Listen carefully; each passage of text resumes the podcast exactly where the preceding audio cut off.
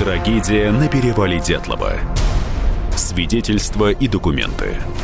Писатель Николай Андреев исследовал 64 версии загадочной гибели туристов в 1959 году.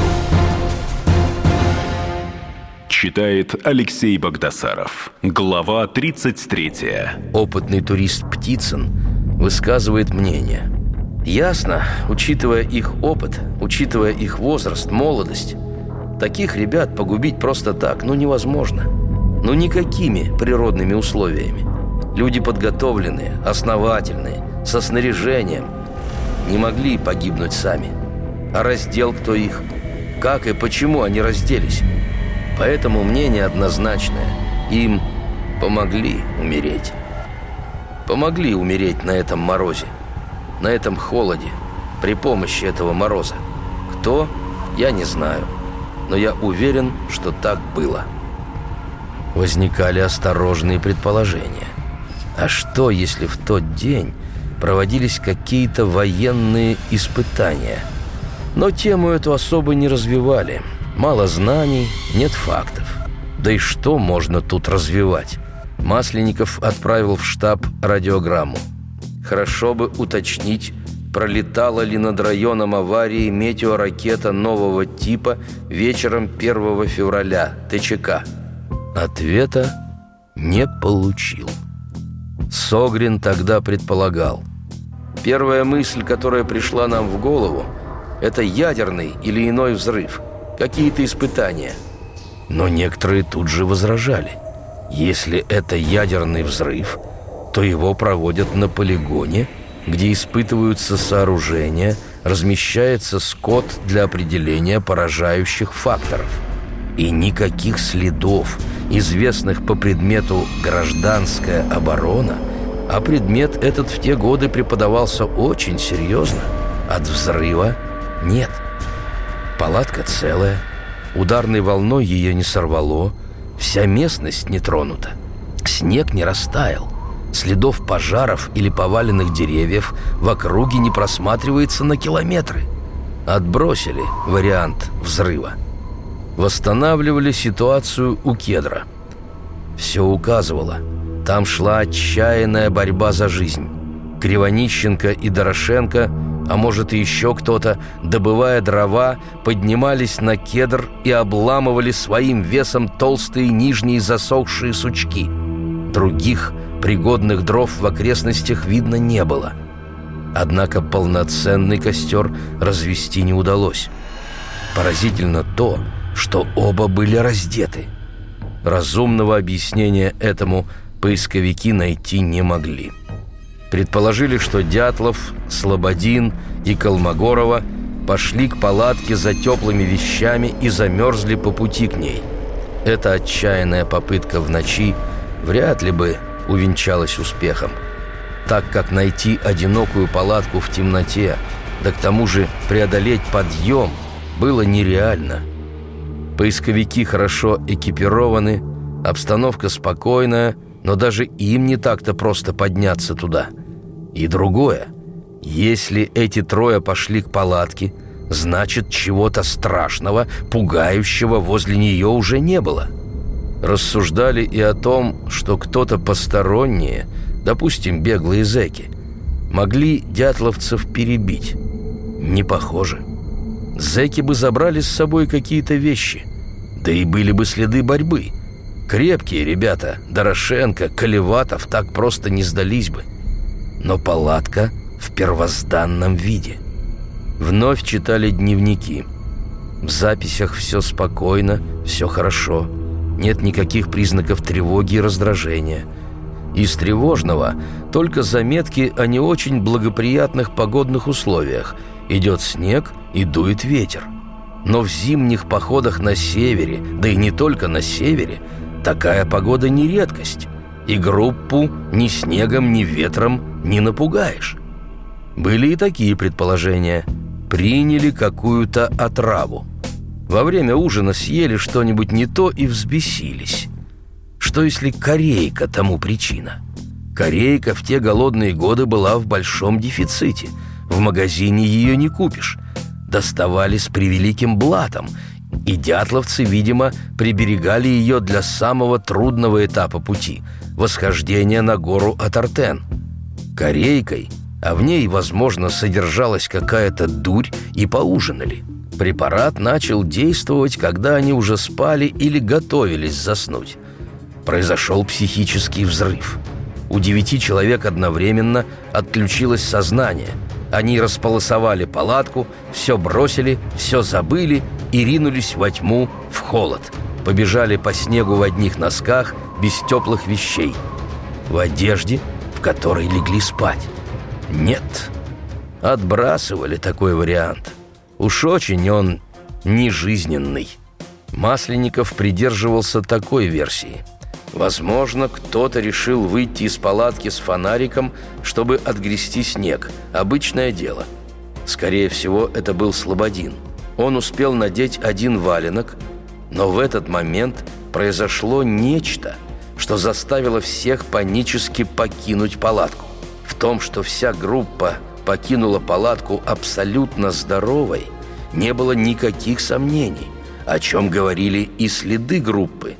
И опять все упиралось в вопрос, что это за нечто.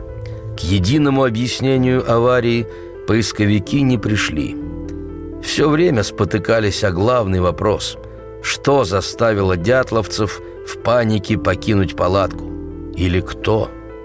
Тогда, понятно, многого не знали из того, что стало доступно позже, потому версии были умозрительные, но ситуация предельно запуталась – когда обнаружили последние четыре трупа. Тут уж совсем все стало непонятно. Трупы в мае. Пришла весна, солнце, тепло. На снегу обнажались камни, темные предметы. Стало трудно ходить по рыхлому снегу, проваливались чуть не по пояс. Но появилась надежда, что по вытаивающим следам и предметам одежды удастся найти остальных. И нашли. То была страшная находка. Трупы Дубининой, Золотарева, Колеватова, Тибо Бриньоля обнаружили в первых числах мая. Впечатление, что они пытались спрятаться в снежном кармане во враге, который потом был занесен многометровым слоем снега. Причем этот участок уже обследовали щупами. 3 марта в дневнике Масленникова, после того, как нашли трупы Дорошенко и Кривонищенко, точная догадка. Еще раз обследовали площадку у кедра. Объем проделанной работы, места срезов лапника дают основания предполагать, что кроме двоих здесь есть еще кто-то. Может быть, этот лапник использован для снежной ямы – в которой спят остальные. Да, четверо были совсем рядом, но понадобилось еще два месяца, прежде чем обнаружили их. Обнаружили так, рассказывает Аскинадзе. На настил нас навели Манси и Курниковы. Я смотрю, они переговариваются на своем языке и указывают на маленькие поломанные еловые веточки величиной не больше мизинца – которые вытаили из-под снега. Эти ветки как бы указывали дорожку от порезанных елочек к оврагу. Получалось, что туристы срезали ветки и тащили их во враг, теряя по дороге часть веток. Где дорожка оборвалась, там и начали мы копать. Снег мокрый, слежавшийся. Мы вырубали блоки и вынимали их. Таким образом, мы нашли настил, дрожащими руками. Вот-вот сейчас найдем ребят – выгребали снег, но когда увидели пустой настил, то стало очень тягостно. Где они? Находка была странная, загадочная. На глубине около трех метров обнажилась площадка с настилом из срезанных молодых стволов елки и пихты. На них несколько предметов одежды. На настиле никого нет. Отправили в штаб радиограмму – Сверх настила, в скомканном, вывороченном на левую сторону состоянии, обнаружены безрукавный, чисто шерстяной свитер китайского производства серого цвета, теплые улучшенные трикотажные брюки с начесом на левой стороне коричневого цвета, верхние и нижние резинки брюк разорваны, теплый шерстяной свитер коричневого цвета с сиреневой ниткой, правая штанина от первоначально найденных брюк одна, обмотка солдатского образца из шинельного сукна рядового состава с пришитой тесьмой коричневого цвета длиной около метра. Полковник Артюков предложил прозондировать щупами снег вокруг настила. Вскоре, чуть в стороне, щуп захватил крючком кусок одежды. Принялись осторожно раскапывать снежный сугроб. На дне оврага в русле ручья, по которому весенним полноводным потоком журчала вода, обнаружены тела трех мужчин. И тело Дубининой. Она стояла на коленях, прислонившись головой к каменистому уступу, с которого скатывалась небольшим водопадом вода. Продолжение через несколько минут. Трагедия на перевале Дятлова. Свидетельства и документы.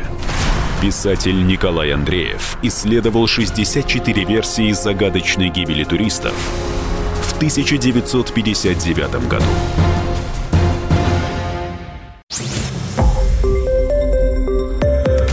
Радио «Комсомольская правда». Более сотни городов вещания и многомиллионная аудитория. Иркутск 91 и 5 FM. Красноярск 107 и 1 FM.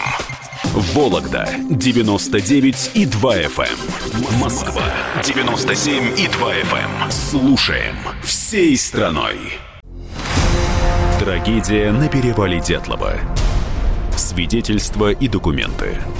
Писатель Николай Андреев исследовал 64 версии загадочной гибели туристов в 1959 году. Читает Алексей Богдасаров. Глава 34. На дне оврага в русле ручья, по которому весенним полноводным потоком журчала вода, обнаружены тела трех мужчин. И тело Дубининой. Она стояла на коленях, прислонившись головой к каменистому уступу, с которого скатывалась небольшим водопадом вода. Кто видел ту жуткую картину, не могли отделаться от ощущения, что тела мужчин были уложены в русле оврага еще до того, как был сооружен настил. Колеватов и Золотарев лежали в обнимку. Их тела обмывал ручей. Тибо Бриньоль находился ниже всех в ручье. И впечатление, что Дубинину принесли и поставили лицом к уступу, чтобы ей было удобнее переносить боль. У всех погибших отсутствовали глазные яблоки, а у Дубининой не было языка. С одеждой Николая Тибо неясности. Он был в ватнике, застегивающемся на левую сторону, то есть в женском – а когда Александру Белясову, который жил с Николаем в одной комнате общежития управления механизации, предъявили для опознания вещи, то он утверждал, Тибо брал с собой телогрейку личную, но здесь ее нет. Кроме того, он взял с собой серые валенки, новые, ватные брюки и меховой заячий жилет белого цвета, которых здесь тоже нет. Следствие не обратило на это внимания.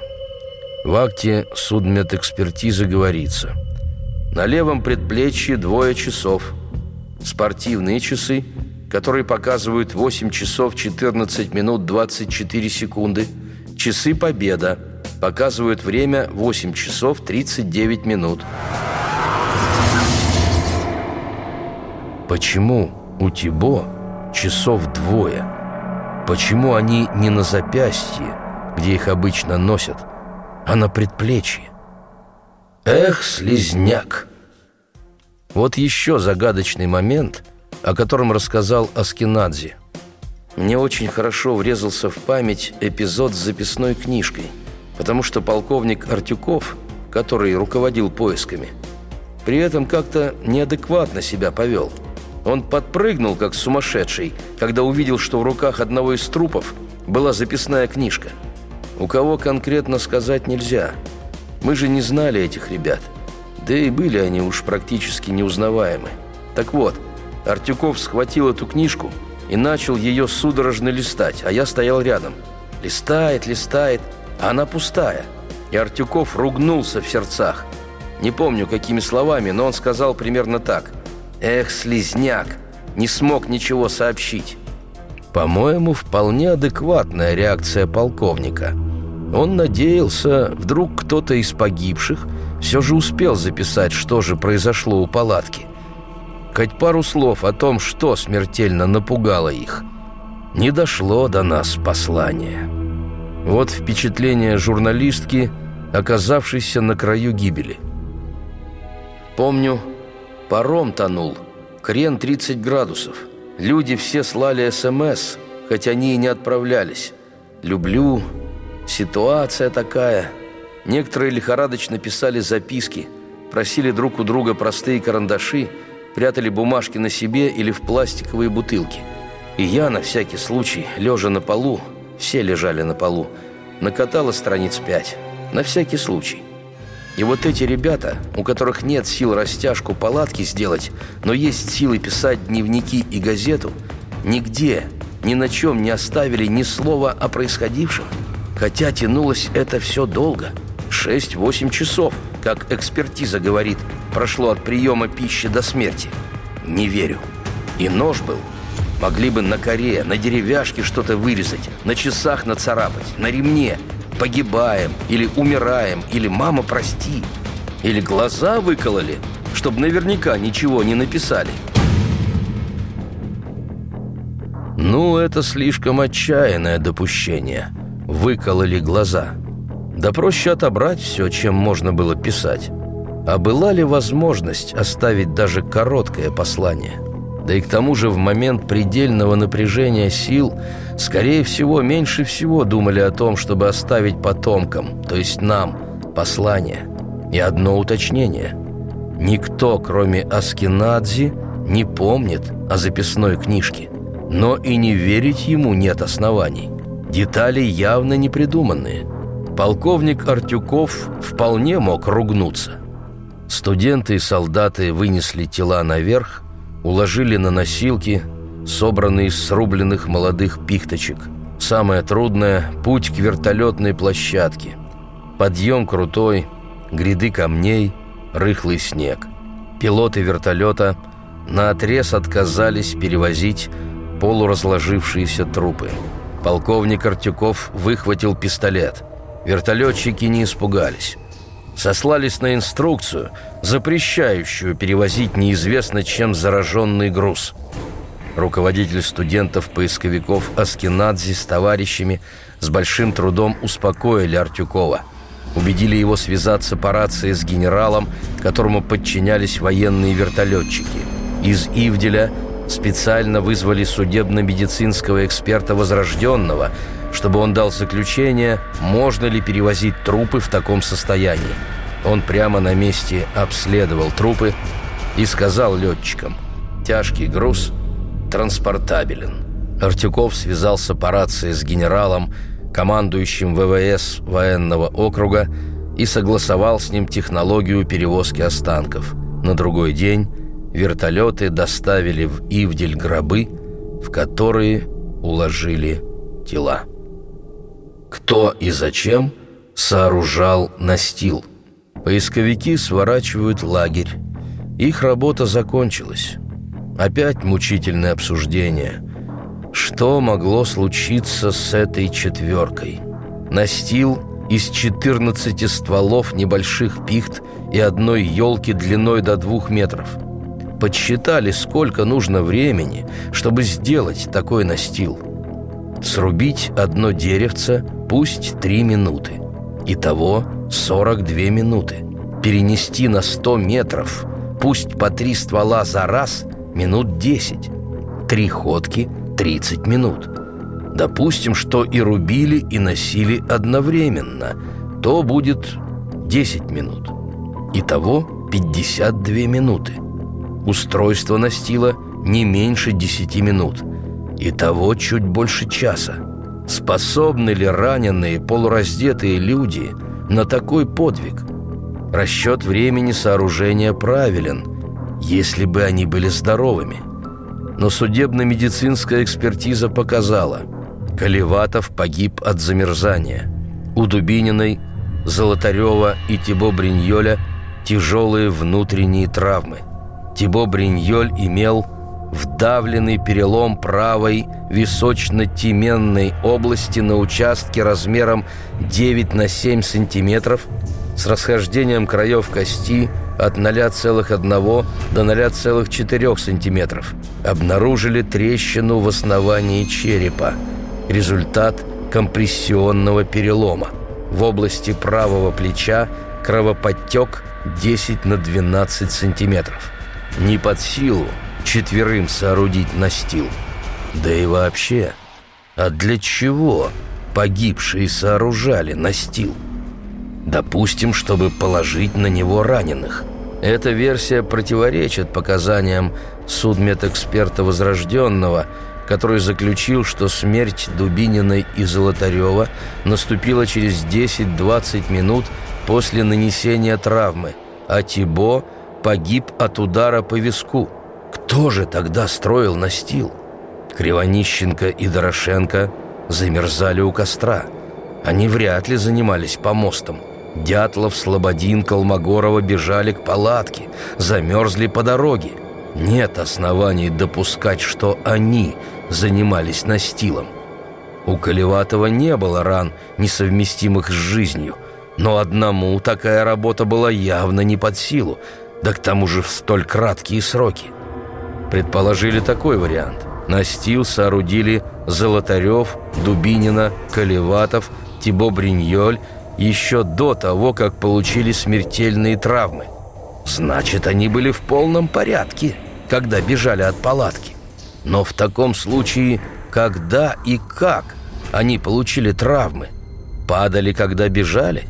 Но травмы не такого рода, которые люди получают при падении – да и если получили травмы по пути к ручью, то опять же не могли в таком состоянии срубать елочки, тащить их 150 метров, укладывать. Нет, это нереально. И самый главный вопрос. Почему они посчитали, что на настиле им будет безопаснее, чем у костра? Ведь костер – это тепло. Ничего не может быть важнее тепла в мороз – а они почему-то идут от костра, затрачивают массу сил и времени, чтобы соорудить настил, на котором, конечно, можно развести огонь, но выглядит неразумно. Трагедия на перевале Дятлова. Свидетельства и документы. Писатель Николай Андреев исследовал 64 версии загадочной гибели туристов в 1959 году.